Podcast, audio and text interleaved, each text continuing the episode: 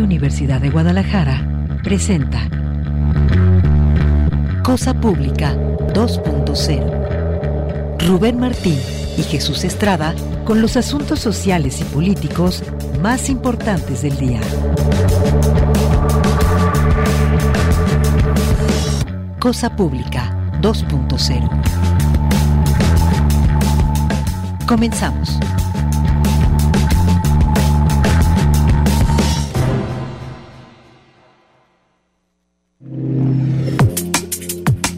¿Qué tal? Bienvenidos a Cosa Pública 2.0, este programa que preparamos con muchísimo gusto de lunes a viernes en este horario de 3 a 4 de la tarde para presentarle una selección de los temas sociales y políticos más relevantes de la agenda informativa. Bueno, como se había anunciado en días anteriores como parte de la agenda de actividades del presidente Andrés Manuel López Obrador, esta mañana estuvo aquí en Guadalajara en concreto en las instalaciones militares de la base aérea, para participar en un festejo justamente de la creación de la Fuerza Aérea.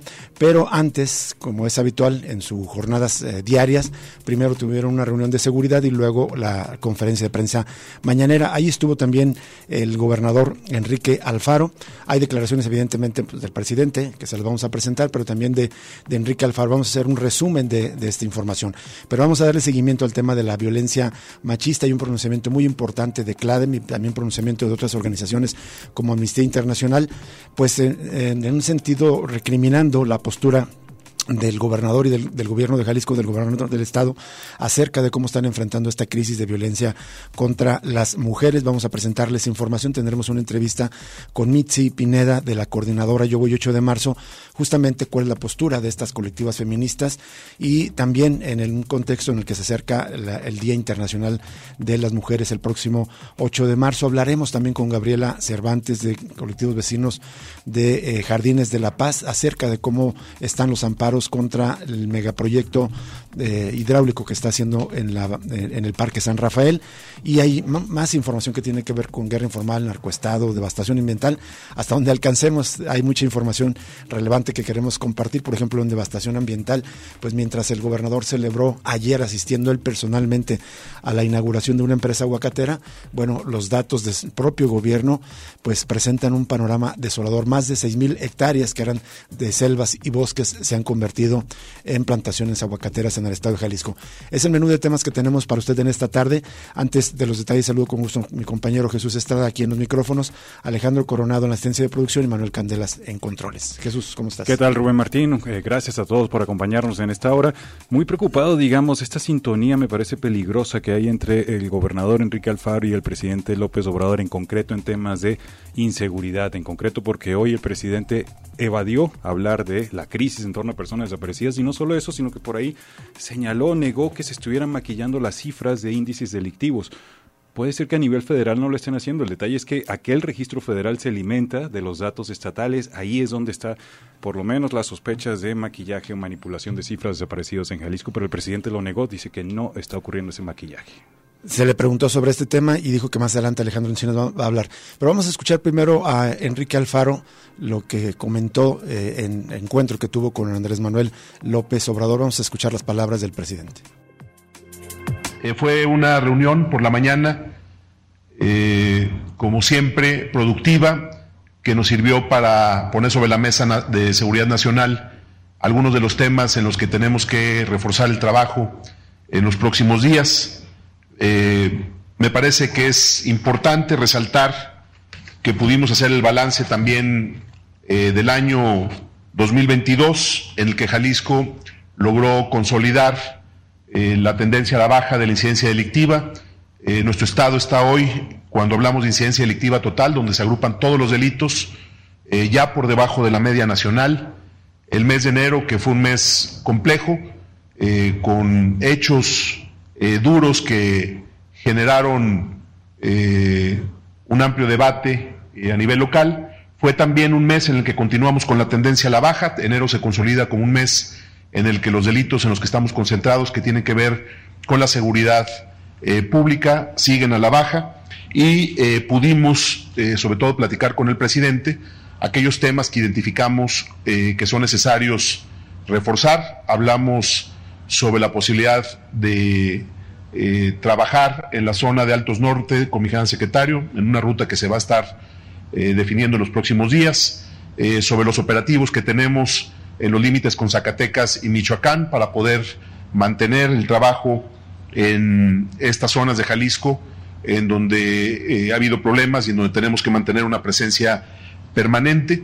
Estamos también avanzando bien con la estrategia de comunicación que nos ha permitido ya en enero reducir un delito que había ido a la alza, que era el de extorsiones, y sobre todo eh, pudimos informarle al presidente de los avances que tenemos en la gestión para poder seguir equipando eh, o desarrollando la infraestructura y el equipamiento para que la Guardia Nacional pueda reforzar su presencia en el Estado. Eh, creo que fue una reunión positiva en la que se hablaron de temas específicos, al ser temas de seguridad pues más que hacerlos públicos, lo que puedo decir es que tenemos eh, una plena coordinación, que en la agenda de seguridad se ha trabajado desde el primer día con toda la voluntad, más allá, como el presidente lo ha expresado, de temas en los que puede haber diferencias. En la agenda de seguridad hay eh, un trabajo coordinado, un trabajo eh, basado en la cooperación y el respeto. creemos que vamos bien. la evaluación que se hacía al revisar las cifras de Jalisco es que hay avances importantes, pero que nunca serán suficientes, que tenemos que seguir trabajando, que no podemos aflojar el ritmo. Y bueno, pues eh, me parece que eh, después de la reunión habrá la oportunidad. Hay avances, creo que estamos bien, es lo que la conclusión a la que a la que llega el gobernador Enrique Alfaro y dice que hay coordinación, un discurso muy distinto a la que como que empezó su administración, un discurso rijoso en contra de López Obrador, ahora un discurso prácticamente casi casi de una pacificación sometida, algo así. Se, se puede, eh, dar una interpretación, una, una lectura de la relación del gobernador de Jalisco, Enrique Alfaro, de la relación que tiene con el presidente. Pero bueno, para él va bien cuando ah, sigue una crisis por desaparición de personas de manera terrible siguen aumentando las cifras a pesar de que se sigan rasurando. Eh, sostenemos que siguen aumentando porque la propia Comisión Estatal de Búsqueda, que es una instancia oficial, sigue publicando cada día varias fichas de búsqueda de personas desaparecidas. Los resúmenes que presenta Víctor Manuel González Romero, investigador de la Universidad de Guadalajara, nos indica que hay una línea en ascenso creciente del número de personas desaparecidas. Sigue habiendo muchísimos homicidios, enfrentamientos, fosas clandestinas. Está una fosa recién encontrada en... Eh, eh, en Tlajumulco con 28 con 28 puntos de excavación y ya se han sacado varias bolsas de, ese lugar. Que por cierto, el propio Víctor Manuel González Romero hoy mismo estaba reportando que aumentaron 22% las desapariciones en enero de este año acá en Jalisco comparado con enero de 2022. A ese ritmo está aumentando y sin embargo pues para el gobierno federal y el estatal todo está muy bien o, evaden el tema, ¿no? Para ellos dicen que eso, eso es estar bien. Eh, bueno, eh, también sobre eh, este tema, el mismo presidente en las declaraciones en la mañana aseguró que en su gobierno no maquillan cifras de incidencia delictiva en Jalisco y se analiza reforzar la presencia de la Guardia Nacional en municipios como Guadalajara y Tlajomulco de Zúñiga. Se trató en la reunión de hoy, Tlajomulco y Guadalajara, lo planteó el gobernador, son los municipios donde ha habido incremento en la incidencia, pero en general en Jalisco hay una tendencia a la baja en los delitos como se expresó, no maquillamos cifras, fue lo que dijo el presidente eh, Andrés Manuel López Obrador. Y en otros asuntos, durante la rueda de prensa también, en la mañana, el, en la quinta región militar que tiene su sede en Zapopan, Luis Crescencio Sandoval, secretario de la Defensa Nacional, confirmó que en lo que va de la administración al corte del 31 de diciembre de 2022 suman 7.883 homicidios dolosos en Jalisco, lo que supera la media nacional y coloca al Estado en el sexto lugar en México. Son declaraciones que hizo el titular de la Sedena. Vamos a escuchar un fragmento del presidente Andrés Manuel López Obrador, es donde habla sobre desapariciones. Vamos a escucharlo. Eh, en Jalisco eh, hay una tendencia a la baja en delitos, como se expresó. Nosotros no maquillamos cifras. Este, sí eh, ha habido una disminución en homicidios, eh, en secuestro de manera considerable y eh, como te comentaba, en el caso de desaparecidos, sí es un trabajo que se hace de manera especial, en coordinación también con el gobierno del Estado. De todas formas, vamos nosotros a tomar en cuenta tu planteamiento, sobre todo lo que tiene que ver con la presencia de la Guardia este, Nacional. Este, no se ha movido eh, personal, sin embargo, también estamos en un proceso de reclutamiento, de capacitación, eh, ya contamos con alrededor de 120 mil efectivos, 128 mil efectivos. Escuchamos la parte donde habla de Jalisco, pero también empieza a hablar de las cifras generales de los eh, miembros de la Guardia Nacional, ya 128 mil integrantes de la Guardia Nacional, en su, en su mayoría militares, hay que recordarlo. Se hablaron también de otros asuntos, de que se va a reforzar la seguridad junto con la Secretaría de Defensa Nacional entre los límites de Jalisco y Zacatecas. Y también habló del Zapotillo. Sí, del tema de la presa que estará lista el próximo año. Hay varios aspectos solamente que me llaman la atención en lo que dijo Luis Crescencio Sandoval. Dice que solo han ocurrido 7.838 homicidios dolosos. Esto fue correspondiente al año pasado en Jalisco. En NTR hacen un buen ejercicio y señalan que eso significa que cada mes se está matando a 150 personas aquí en Jalisco. Si eso les parece un logro, me parece terrible ese indicador. Pero bueno, cinco personas diarias. Cinco diarios, pero bueno, todo va bien según el gobierno estatal y el federal. Es que, eh, digamos, probablemente... Eh, y bueno, esas son las cifras que ellos presentan y, si hay que creerles y faltaría eh, confirmar que estén bien elaboradas.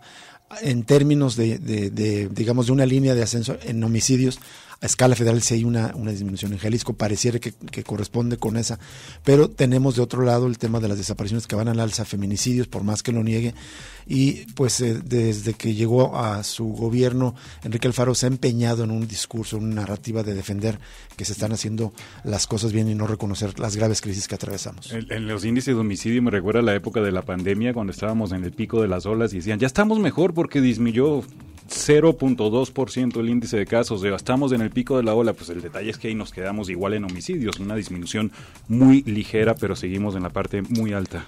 Ah, para finalizar este primer bloque con esta información, también habló del presa El Zapotillo y, de la línea 4 del tren ligero. Sin precisar el avance actual de las obras, el presidente Andrés Manuel López Obrador aseguró que la presa El Zapotillo estará concluida el próximo año para aumentar el abasto de agua a la zona metropolitana de Guadalajara. De visita en Jalisco para participar en la conmemoración del Día de la Fuerza Aérea, el mandatario federal dijo que regresará en dos semanas para supervisar el avance de los trabajos de la presa, los acueductos y la línea 4 del tren eléctrico que va hacia, de Guadalajara hacia Tlajumulco. Prometió presidente, este año va a haber más agua. A finales de este año, en el próximo, vamos a cumplir con nuestro programa, que es la terminación de la presa y dos acueductos, es la promesa. También dijo que se está construyendo efectivamente la línea 4 y que trabajan en la construcción de 50 cuarteles de la Guardia Nacional acá en Jalisco. Bueno, eh, eh, nacional, perdón. Vamos a una pausa y regresamos con la primera entrevista de esta tarde en Cosa Pública 2.0, pero antes queremos recordarle que vamos a sortear el libro esta tarde, La realidad crónicas canallas de Robert Juan Cantabela. Eh, basta pues que usted nos llame el número telefónico de Radio Universidad de Guadalajara, el 33 31 34 22 22, extensiones 12 801 a la 12 803, o también que se inscriba en nuestras redes sociales, las cuentas de Cosa Pública 2.0 en Twitter y en Facebook. Vamos al corte y volvemos con la entrevista.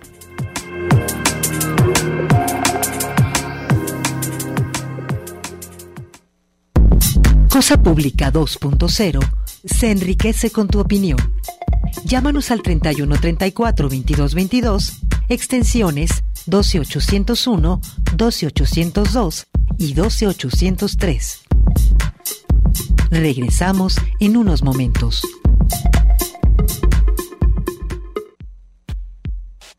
Cosa Pública 2.0. Regresamos.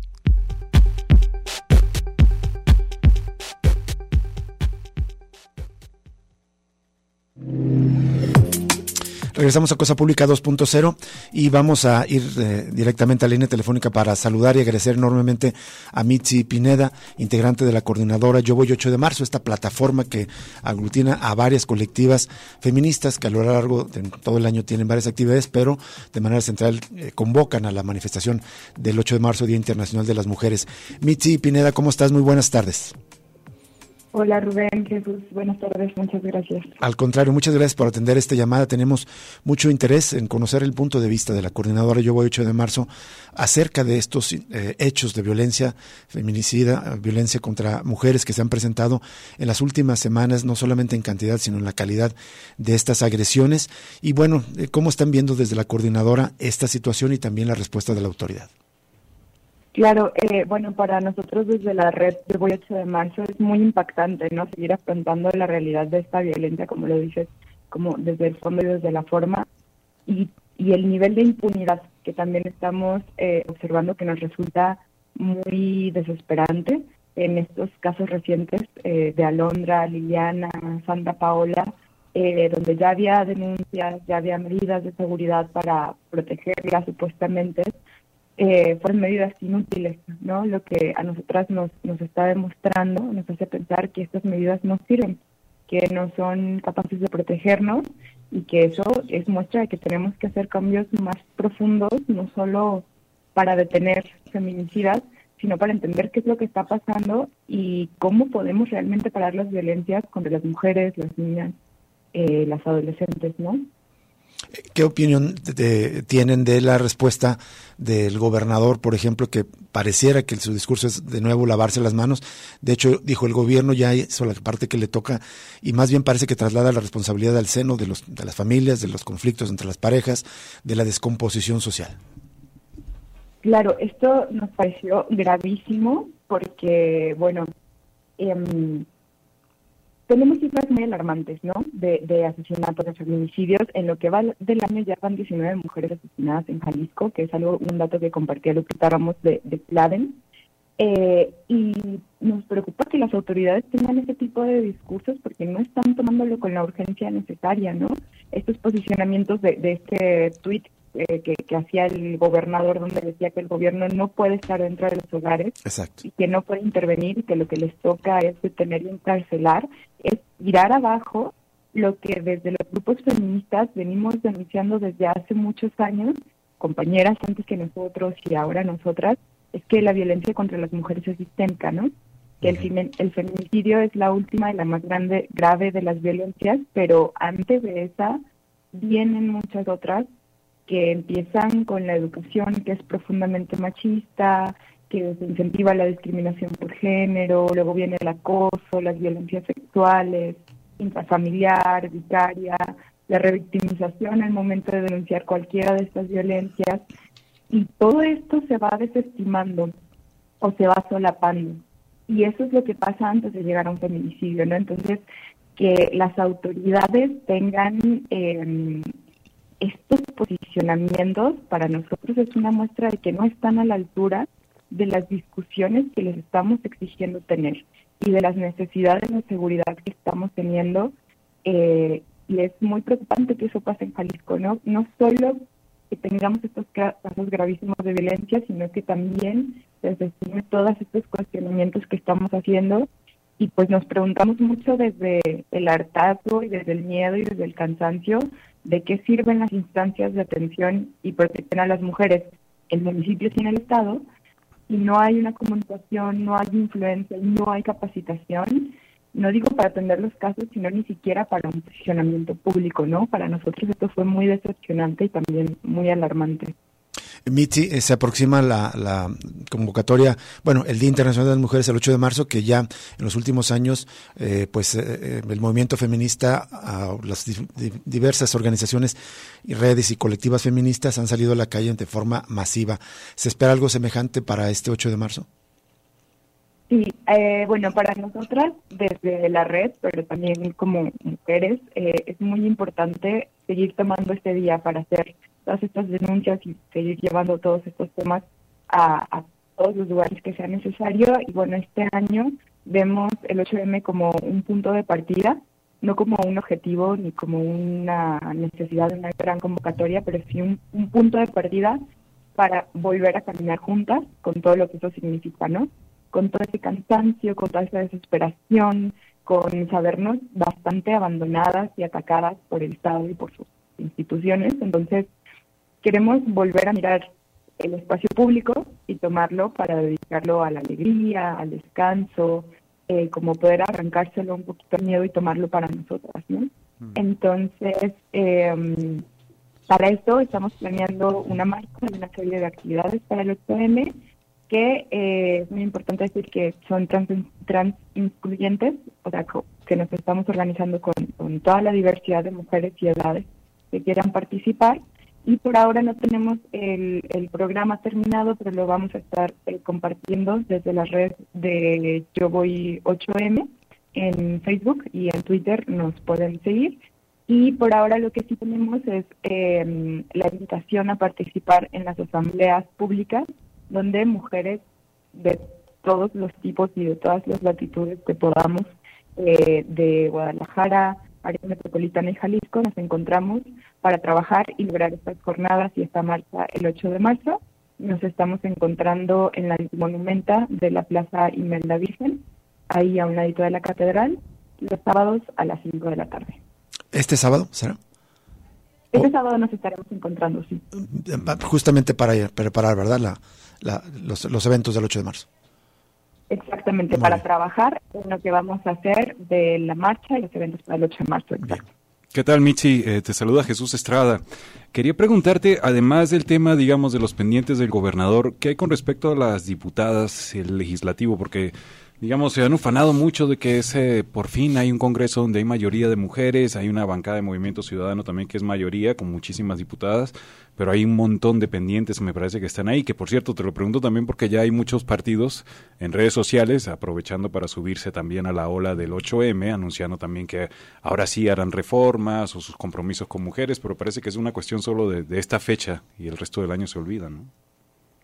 Claro, y es algo que observamos y denunciamos mucho, ¿no? Que eh, de nada nos sirve que estén ahí más mujeres o las perspectivas que digan que tienen si no están legislando a favor de los derechos de las mujeres. Por ejemplo, un tumor urgente en Jalisco sigue siendo el aborto, ¿no? Eh, y de nada nos sirven los pañuelos verdes, ni los eventos del 8M, ni que el partido se nombre en tal o cual posición si no están legislando. Entonces, eso es lo que pedimos eh, principalmente que se vea con, con hechos y no con eventos. Otra pregunta que quería hacerte del gobernador, él dice pues que no puede, que está limitado, digamos, ¿no? a su a su accionar, pero en el último año por lo menos se han acumulado una buena cantidad de denuncias contra funcionarios del actual gobierno, incluso algunos de muy alto nivel de parte de mujeres por violencia sexual o casos de hostigamiento eh, laboral o sexual. Eso es algo que podría hacer el gobernador, atender directamente esos casos, ¿no?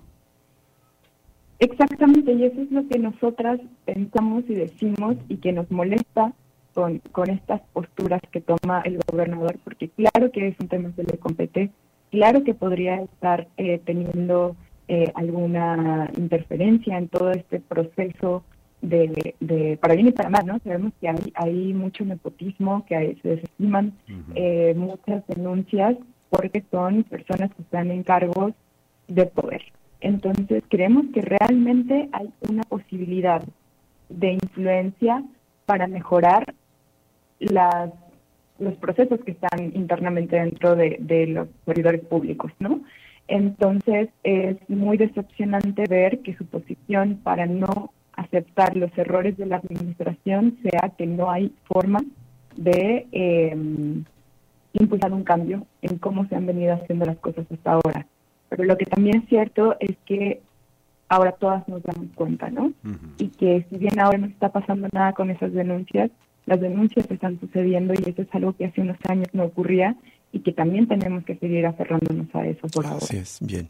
Mitzi Pineda, te agradecemos enormemente que nos hayas tomado esta llamada y pues vamos a estar al pendiente de los acuerdos de la Asamblea del próximo sábado, de mañana, justo para anunciar las actividades que van a llevar a cabo del 8 de marzo, que me imagino también una demanda central será el reclamo de justicia por estos casos recientes de violencia, ¿no?, contra mujeres. Exactamente, sí, por ellas y por todas las que nos faltan, eh, pensando en qué ciudad sería esta, qué estado sería este, qué país sería México si lo estuviéramos construyendo todas las que no están con nosotras ahora. Así es. Muchísimas gracias, Mitzi Pineda de la red Yo Voy 8 de marzo, que aglutina a distintas colectivas feministas aquí en Jalisco. Gracias, buena tarde. Gracias, buenas tardes. Buenas tardes, Mitzi Pineda. Vamos a estar al pendiente de la convocatoria que me imagino que va a ser nutrida, la, la convocatoria del 8 de marzo, justo por el contexto tan tan difícil desde el hartazgo, como decía Mitzi Pineda. Y bueno, más sobre este tema antes de, irnos a la pausa.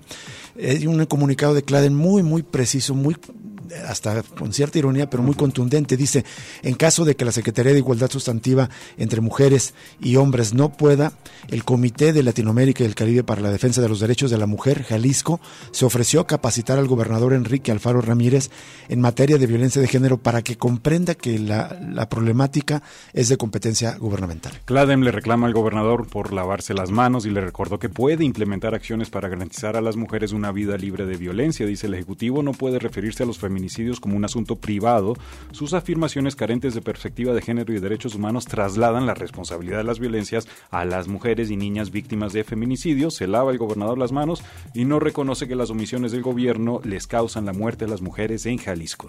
Muy contundente, muy preciso. Hay que recordar, eh, seguramente la mayoría lo tiene en mente, que este pronunciamiento ocurre luego de que en días pasados el gobernador eh, dijo que su gobierno ha hecho lo que le toca en contra de la violencia feminicida y sin embargo justificó que cuando ésta se da dentro de los hogares no puede intervenir la autoridad, dice Claden. En el texto se califica como vergonzoso que el gobernador no conozca el marco jurídico que obliga a su administración a realizar acciones para prevenir las violencias contra las mujeres, por lo que exige a la Secretaría de, eh, de Igualdad Sustantiva que lo capacite en la materia. Dice, si no puede, Claden se ofreció a dar el servicio al mandatario, que el gobernador Enrique Alfaro se tome unos días para leer y estudiar el marco jurídico jurídico aplicable en materia de acceso a las mujeres a una vida libre de violencias, que reflexione y tome conciencia que sus omisiones le cuestan la vida a las mujeres en Jalisco, es lo que dice Claudia. También le exigen al gobierno que transparente los programas de prevención y atención a las mujeres, pero no es el único pronunciamiento. También llegó un reclamo de parte de Amnistía Internacional acá en México que se sumó a los reclamos exigencias para garantizar una vida libre de violencia a las mujeres en Jalisco. Dice en comunicado Amnistía Internacional que es preocupante la escalada de asesinatos de mujeres en Jalisco. Hacemos un llamado al gobierno de Jalisco a implementar medidas urgentes para garantizar la seguridad, integridad física y la vida de las mujeres y así como atender y erradicar la violencia feminicida. Apuntaron algunos datos. Señalaron que solo en enero 19 mujeres fueron asesinadas en el estado y en 2022-2015, sin embargo, solo 35 decesos fueron catalogados como feminicidios. Además, recordó que el año pasado el estado registró 20.014 llamadas de emergencia por violencia contra las mujeres. Finalmente destacó que el feminicidio es considerado una violación a los derechos humanos, por lo que las autoridades son responsables de garantizar que ya no ocurre. Y en este contexto también el PRI la diputada Verónica Flores exigió la comparecencia de la titular de la Secretaría de Igualdad Sustantiva entre Mujeres y Hombres, Paola Lazo Corbera, que comparezca ante la bancada de las mujeres. La propuesta fue presentada ayer en la primera sesión ordinaria del Congreso del Estado. Lo van a discutir hasta la próxima semana esa propuesta. Bueno, entre tanto siguen otros casos. La Fiscalía del Estado informó que por intentar asesinar a su expareja con un cuchillo y con un arma de fuego, un hombre fue vinculado a proceso por feminicidio en grado de tentativa y de homicidio calificado en grado de tentativa. Los hechos ocurrieron al comenzar el 6 de febrero cuando el señalado identificado como Ismael E. de 53 años lesionó de gravedad a su expareja al interior de una finca ubicada en la colonia Lomas del Mirador, allá en Tlajomulco. Iba pasando un hombre por ahí, se percató del ataque, intentó ayudar a la mujer, pero el agresor lo hirió a él también. Después huyó, pero finalmente fue capturado por policías. Vamos a una pausa y regresamos con más información en Cosa Pública 2.0.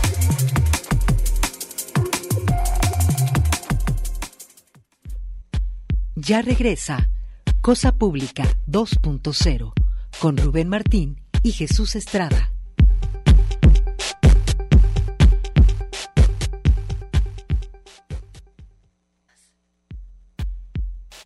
Cosa Pública 2.0. Regresamos.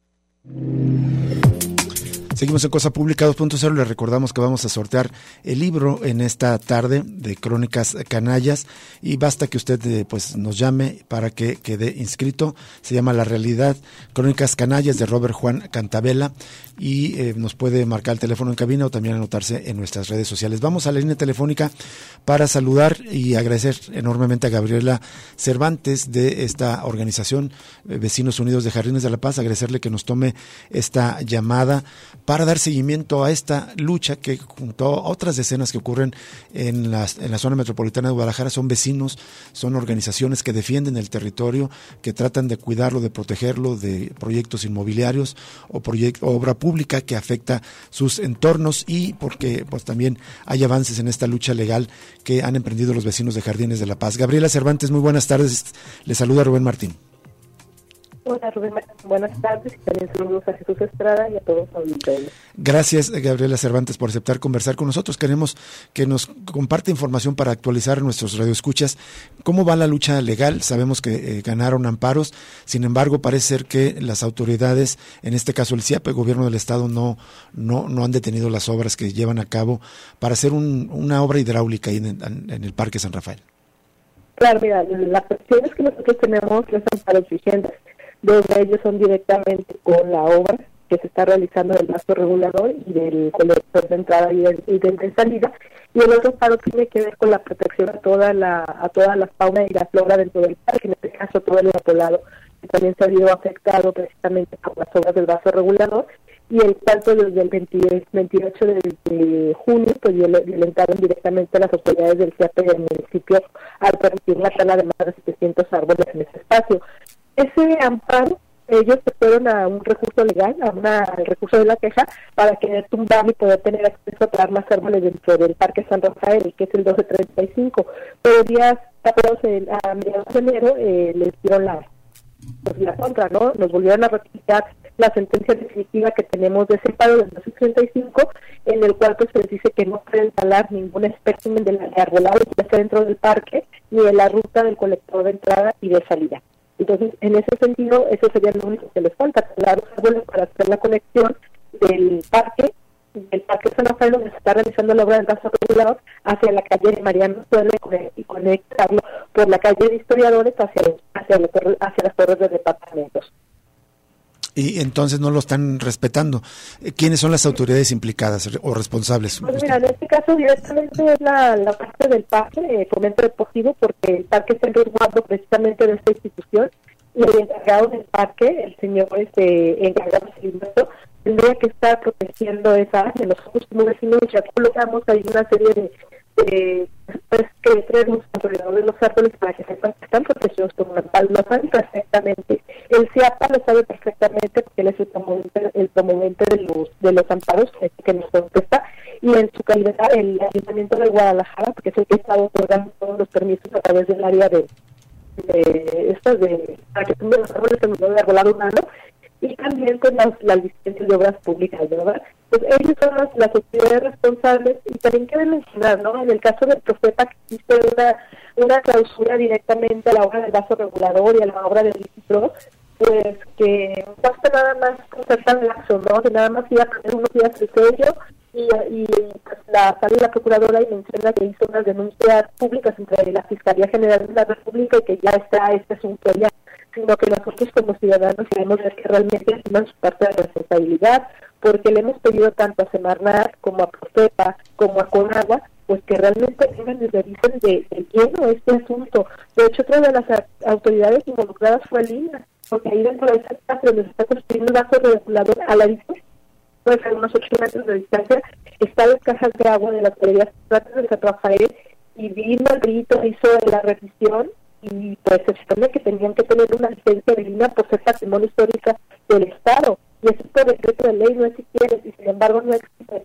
Y, también hicieron modificaciones a la caja de agua en el 2020 y pues, la persona encargada de la obra dijo no se desde el 2018 queriéndoselo echar la bolita a la otra administración cuando nosotros ingresamos por primera vez a las cajas de a la caja de agua fue en el 2020 y lo tenemos documentado y no tenía las modificaciones que se le hicieron entonces hemos visto cómo han tratado de tapar las evidencias de todo lo que han dañado, no nada más es el pero es también un momento histórico que es parte de la historia, de la vocación del parque, de por qué se compró ese terreno en 1898 precisamente para llevar agua al centro de Guadalajara, de las, de las cuencas de San Andrés, de San Rafael, y que no se respetaron, y al contrario, cada vez se van disminuyendo y disminuyendo más espacio.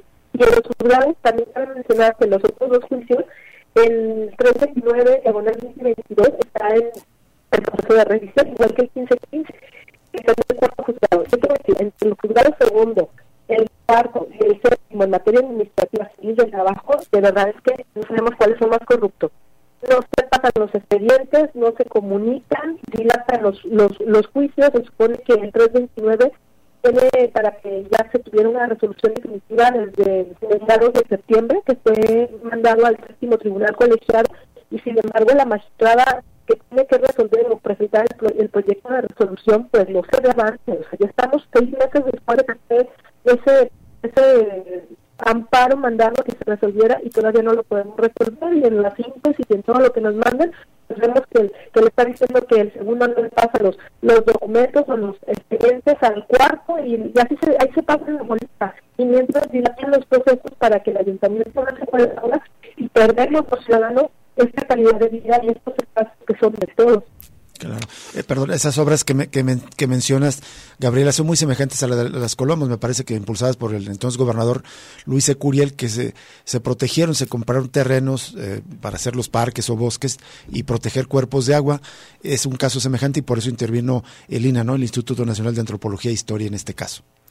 Claro, claro, es que esas, esas obras, eh, todo el, todo el predio de San Rafael, que eran más de 67 hectáreas, se compró precisamente para que fuera un parque al oriente de la ciudad que llegue atención a las familias que viven de ese lado, pero sobre todo, y lo dice claramente el gobernador el Luis Curiel en su informe donde entrega las obras, que era precisamente para que de alguna manera se protegieran los canales y los manantiales que existían de agua que dotaban al centro de la ciudad de Guadalajara era muchísima el agua de la mejor calidad la que se mandaba a esa zona. Y esto en proyecto arquitectónico desde Colomos, desde Tortillas, o sea, toda la cuenca de Temajar, que se trabajó con Pedro Buceta, se diseñó específicamente para dotar de agua a la ciudad de Guadalajara porque el río San Juan de Dios se había entubado, se estaba entubando y estaba muy contaminado. Entonces, esa es la parte histórica que la gente no conoce, no sabemos el valor de esos terrenos. Y luego vienen asociaciones de juego, los de otro tipo de, situaciones, a quererse adueñar del espacio, del territorio que es de todos los ciudadanos de Guadalajara, porque se pagó con recursos públicos. Se hubo préstamos que también se pidieron en dólares a los extranjeros para poder dotar de esos canales de aguas en la ciudad. Y no se están cuidando y dice aquí en el informe que manda por desgracia la persona de Santa que le preguntó al encargado de la obra si se habían encontrado con algún canal o algo, claro que dijeron que no, pero nosotros sabemos perfectamente que el canal lo toparon cuando vieron la calle de San Jacinto y Medrano, porque ahí cruza directamente una de las vertientes de la galería, porque tiene varias, la otra viene por Zenobio y Paniagua, camina una cuadrita después de Medrano, por Carlos y vuelve a salir para llegar al entronque de San Andrés. Entonces, que que se toparon con ellas, no lo dijeron, drenaron el marco acuífero y lo siguen haciendo y siguen teniendo todo el espacio y el hábitat del parque, porque si ustedes ojalá tengan la oportunidad de dar un recorrido por el parque, eh, nosotros nos percatamos cómo no sabemos qué le echan para secar los árboles, aparte de que no los riegan, tenemos que ser nosotros los que tenemos que ir a regarlos, pero hemos encontrado muchos árboles que lo están secando con algún tipo de químico y aparte que están utilizando este algún tipo de radar o de aves para espantar a los loros en la, en la, en la noche madrugada. Y eso, o sea, eso ya es llegar al último extremo, ¿no? Las autoridades quieren hacerse de las evidencias para, para no pagar lo que deben de pagar como, como autoridad, ¿no? El cumplimiento de la ley. Gabriela Cervantes, eh, ¿nos recuerdas cuántos árboles han talado hasta ahora en lo que lleva la obra? Ay, pues mira, yo creo que alrededor de unos, este, no sé, unos 800, 900 árboles eh, son los que llevan. Simplemente los 700 que se talaron el 28 de junio que estaban ahí en el espacio de lo que eran las casas de béisbol, los otros que han talado dentro del parque, unos que estaban en peligro, en fin, todas situaciones y también pues en la entrada del colegio, ¿no? Hay sí. forma de o sea, 800, 800 talados sin considerar estos que están secando que, que denuncias con alguna sustancia. Exactamente. Y la otra cuestión, ellos desde un principio cuando el padre era presidente dijo que por cada árbol talado iban a, iban a poner 7 o 10 árboles. No han puesto ni un solo árbol después de todas las talas que han hecho. Entonces es un engaño a la sociedad porque nada más prometen poner y no lo hacen. Y cuando ponen, nada más ponen unas varitas a los tres, cuatro meses están muertos y no sirvió de nada. Es lo que suele ocurrir en muchos lugares, así es, lamentablemente. Una última pregunta de mi parte, Gabriela, es, creo que es preocupante porque lo que comentas de Profepa y de Lina, de alguna manera entonces el gobierno federal también está, digamos, haciéndose de la vista gorda o avalando esta obra igual que está haciendo el gobierno municipal y el estatal. Pues lo que pasa es que el, la Profepa dice que es un proceso que llevan directamente ellos, que no puede dar información a los a los vecinos, que lo único que nos puede decir es que ya hicieron las denuncias pertinentes a la Fiscalía General de la República porque el hecho de quitar un sello de clausura de una entidad federal como lo es la Profepa, pues ya implica un delito federal. Y aparte que, por ejemplo, nosotros sabemos que el, medio ambiente es, es, una, es un derecho que tenemos a nivel nacional, está incluida la Constitución en el artículo cuarto constitucional y que pues entonces no nada más es lo que nosotros digamos, sino que están violando leyes que ya están establecidas y que se han definido desde la Cámara de, de desde el Congreso de la Unión, tanto los diputados y los senadores, las reformas que han hecho en materia de medio ambiente. Y aquí el gobierno de, Jalisco y de Guadalajara pues se han encargado de violentarlas a todo lo que da. Sí. Y sí son laxas, ¿eh? Sí son laxas las autoridades, tanto Procepa, agua que hemos pedido reuniones con Germán este, Martínez Antonio, director de Conagua, y no, no, no, no, no, no se paga para decir que se justifica que, que no van a, que no van a hacer extracción del agua, del, subsuelo, que no lo iban a aprovechar, cuando nosotros vemos que sí se está extrayendo el agua y que además la cuenca del Valle de Atemajac, donde pertenece la cuenca de San Andrés, está totalmente sobre, está sobreexplotada, que no se debe dar ningún permiso para absolutamente nada, porque no hay espacio donde está, estas cuentas se vuelvan a recargar, sino que le están extrayendo la mayor cantidad de posible y de rato no vamos a tener ni un lugar ni un espacio donde podamos tener agua potable para todos los habitantes de Guadalajara. Lamentable estas omisiones. Gabriela Cervantes, le agradecemos que nos haya tomado esta llamada y nos presente esta actualización. Nos gustaría que hubiera sido con mejores noticias, pero si nos permite, seguimos más adelante en contacto con ustedes y esperando que sí haya respuesta de las autoridades. Muchas gracias. Igualmente, Gabriela Cervantes, una de las eh, caras eh, voceras más reconocidas de esta lucha de los vecinos que tiene años y se repite la misma historia las omisiones, el incumplimiento de la ley, tal como ocurrió en la Villa Panamericana. Eh, ya no lo reseñamos, pero eh, Sonia Serrano publicó a lo largo de esta semana cómo prácticamente ya hay habitabilidad, ya se pueden vender las villas, porque alguien en el ayuntamiento de Zapopan no hizo bien su trabajo, pensamos que de manera deliberada, para empujar ese proyecto inmobiliario y aquí igual está trabajando todos los gobiernos para eh, sacar adelante un megaproyecto inmobiliario del Grupo San Carlos. Incluyendo el federal, eso es lo que me llama la atención, a ver si no van en sintonía también con posibles, digamos, acuerdos políticos entre partidos estatales y federales. Le recordamos la última oportunidad para anotarse en el sorteo del libro La realidad crónicas canallas de Robert Juan Cantabela. Eh, regresando en el siguiente bloque vamos a, a decir el nombre del ganador de las personas que nos marquen para decir que quieren anotarse o que a través de las redes sociales también se anotan. Ya quedaste anotado, Chepo Vargas. Muchas gracias. Vamos al corte y volvemos. Ya regresa Cosa Pública 2.0 con Rubén Martín y Jesús Estrada.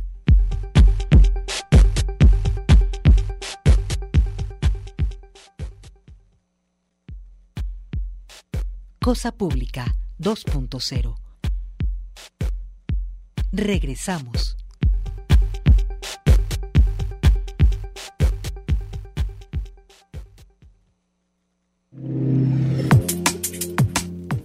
Bien, ya estamos a punto de terminar el programa de este viernes, es viernes de libros, todavía tiene algún par de minutos para anotarse ah, si gusta participar en el sorteo del libro La realidad, crónicas canallas de Robert Juan Cantabela.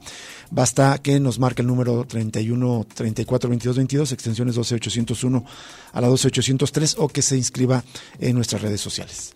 Vamos para cerrar el programa de esta tarde a compartir este trabajo, muy, muy buen enfoque de nuestro compañero y amigo Lauro Rodríguez en el diario NTR, mientras varios medios, pues eh, lo, único que hicieron es la reseña de la visita que hizo eh, el gobernador Enrique Alfaro a inaugurar una planta de empacadora de aguacate a Catlán de Juárez y hablar loas de lo que están haciendo. Bueno, el otro lado, la otra cara de la moneda de esta supuesta potencia eh, locomotora económica que es, que es Jalisco, que según presume el gobierno del estado, es por un lado los bajos salarios, la explotación laboral y de otro lado la devastación, el despojo y la devastación ambiental que están dejando estos procesos de acumulación de capital. En, en, caso concreto, la plantación de aguacate. Desde fines de enero, el gobierno del estado presume que por primera, por primera vez el aguacate de Jalisco estará presente en tierras de Estados Unidos durante el Super Bowl.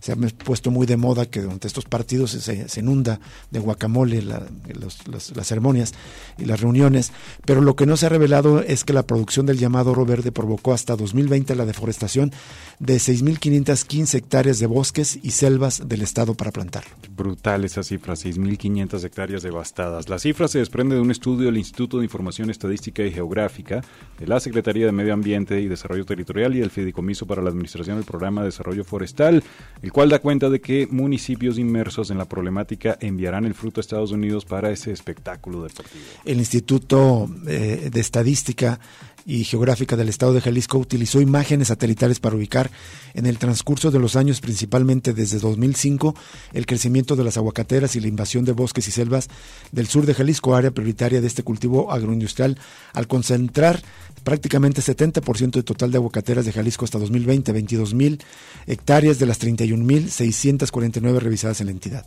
En las 12 regiones del estado, el instituto encontró superficie con plantaciones de aguacate, o como lo llaman oro verde, pero la zona sur, sureste y lagunas acaparan el 96% del total, es decir, más de 30 mil hectáreas. El municipio con más plantaciones del fruto es Zapotlán el Grande, con 6.800 hectáreas, sembrada seguido de San Gabriel con 3.800. Que recordar, San Gabriel es donde ocurrió la tragedia en junio de 2019. 18, creo. 19 me parece. Bueno, esa fecha que hubo una, un deslave una inundación, a pesar de que no había llovido, que ah, inundó el pueblo, pero también ocasionó pérdidas de vidas humanas. También destacan Concepción de Buenos Aires, Ayula, Gómez Farías y Zapultitic, todos con luz verde del Departamento de Agricultura de Estados Unidos para enviar aguacate no solo para el Super Bowl, sino para el consumo diario allá en Estados Unidos. Según el gobierno estatal, estos seis municipios, junto con Aranda, Chiquilistlán, Tapalpa y Tepatitlán, enviarán 10 mil toneladas de aguacate jalisciense para el evento de fútbol americano. Y al contar esto también se cuenta una realidad que se, se mira cuando a uno estos municipios y es la transformación de los cultivos tradicionales por estos nuevas, eh, nuevos monocultivos, aguacate, agave, entre otros. Otro detalle también, no más que no viene, ahorita continuamos leyendo, pero además está carísimo para la población mexicana, es decir, ya es un producto que viene, se produce sobre un terreno devastado y sobre todo es para exportarse porque acá pues, ya es casi un artículo de lujo con los precios que tiene a veces el aguacate. Pero bueno, volviendo cuenta que la mayor parte de la superficie aguacatera plantada estaba en terrenos que ya eran agrícolas según datos de este instituto estatal y solo cambiaron el cultivo, pero son 6.515 hectáreas que fueron deforestadas para generar huertas de este llamado oro verde. De acuerdo con el documento, el mayor daño se dio en bosques de coníferas, donde 2.078 hectáreas cambiaron de uso de suelo, otras 2.041 de vegetación secundaria de esos bosques resultaron afectadas, así como áreas de bosques, de encino, mesófilo, de montaña y selvas bajas, hasta sumar las 6.515 hectáreas deforestadas, nos cuenta Lauro Rodríguez en esta nota. 201 hectáreas corresponden a áreas naturales protegidas estatales y federales y pues habla específicamente, por ejemplo, la zona conocida como el Jabalí, que es zona con protección federal en Zapotlán, tiene ahora 108 hectáreas de aguacate. Bueno, y justo en este evento eh, donde se inauguró esta planta eh, envasadora, empacadora de aguacate, dijo Enrique Alfaro, entendemos también que el crecimiento económico tiene que ir acompañado de otra agenda fundamental, la del cuidado y protección del medio ambiente. Pues claro que eso no se cumple. Bien, ya casi nos vamos, vamos a en unos momentos a a pasar la lista de las personas que se anotaron para anotarse para este libro. Hay cosas que quedan pendientes que llevamos a dejar en redes sociales, cómo se están triplicando las contingencias atmosféricas acá en la zona metropolitana de Guadalajara, también temas internacionales que vamos a compartirles, eh, solo como dato, llevan más de 20 mil muertos allá en Turquía y Siria por el terremoto. Más de 20 mil muertos, es impresionante cómo cada, cada día parece casi que se duplica, es una tragedia humanitaria que todavía no tenemos dimensión. Me, recuerdo mucho el tsunami que ocurrió en 2004 en Indonesia, que pasaban los días y se iba conociendo la dimensión de la tragedia. Algo muy semejante ocurrió con ese doble sismo que tuvo como epicentros el sur, el suroeste de Turquía y el norte de Siria, especialmente en territorio donde vive el pueblo kurdo y hay llamados especiales para apoyar al pueblo kurdo. Vamos a compartir en nuestras redes sociales este llamado. Eh, gracias a las personas que se anotaron, nueve personas para el sorteo de este libro, de este eh, viernes de libros, La realidad crónicas canallas. Le voy a pedir a Alejandro Coronado si nos hace el favor de escoger un, eh, un número de entre el 1 y el 9, por favor. el número 4. Es para Juan Carlos González este libro. Juan Carlos González, puedes pasar a, aquí en las instalaciones de Radio Universidad de Guadalajara, Ignacio Jacobo, número 29, Colonia Parque Industrial Belénes. Estamos a un lado del Telmex. El horario para recoger los regalos es de lunes a viernes de 10 de la mañana a 3.30. Por favor, pasa con una identificación aquí a esta dirección. Repito el nombre, Juan Carlos González. De todas maneras, en nuestras redes sociales vamos a dejar eh, anotados estos datos. Muchas gracias por acompañarnos a lo largo de esta semana. Lo invitamos a permanecer en sintonía de Radio Universidad de Guadalajara. Sigue La Voz de la Luna con nuestra amiga y compañera Gabriela Bautista. Luego la programación habitual. Que tenga buen fin de semana y lo invitamos nuevamente a otro análisis crítico de la realidad el próximo lunes aquí en Cosa Pública 2.0. Hasta entonces, muchas gracias. Hasta luego.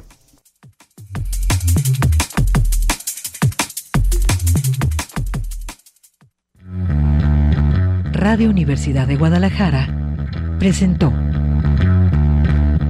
Cosa Pública 2.0. Rubén Martín y Jesús Estrada con el análisis crítico de la actualidad. Cosa Pública 2.0. Gracias por escucharnos.